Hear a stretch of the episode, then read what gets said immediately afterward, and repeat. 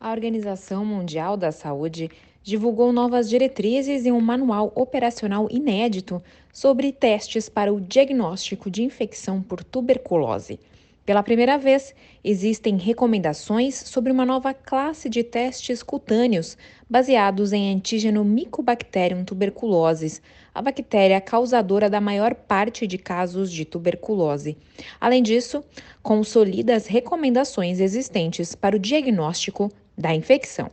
A diretora do Programa Global de Tuberculose, Teresa Casaeva, afirma que as opções de diagnóstico estão aumentando graças ao envolvimento da indústria e novas pesquisas. Ela conta que garantir que todos os pacientes possam obter um diagnóstico rápido e correto é fundamental para a importância para prevenir e eliminar a tuberculose. A tuberculose é transmitida de pessoa para pessoa pelo ar e os sintomas mais comuns são tosse, febre, sudorese noturna ou perda de peso, que podem ser leves por muitos meses. A OMS alerta que isso pode levar a atrasos na procura de atendimento e resulta na transmissão da bactéria para outras pessoas. Segundo a OMS, a testagem aumenta a probabilidade de acesso ao tratamento preventivo.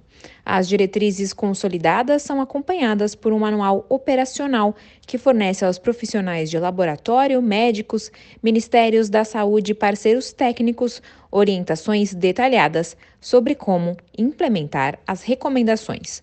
Da ONU News em Nova York, Mayra Lopes.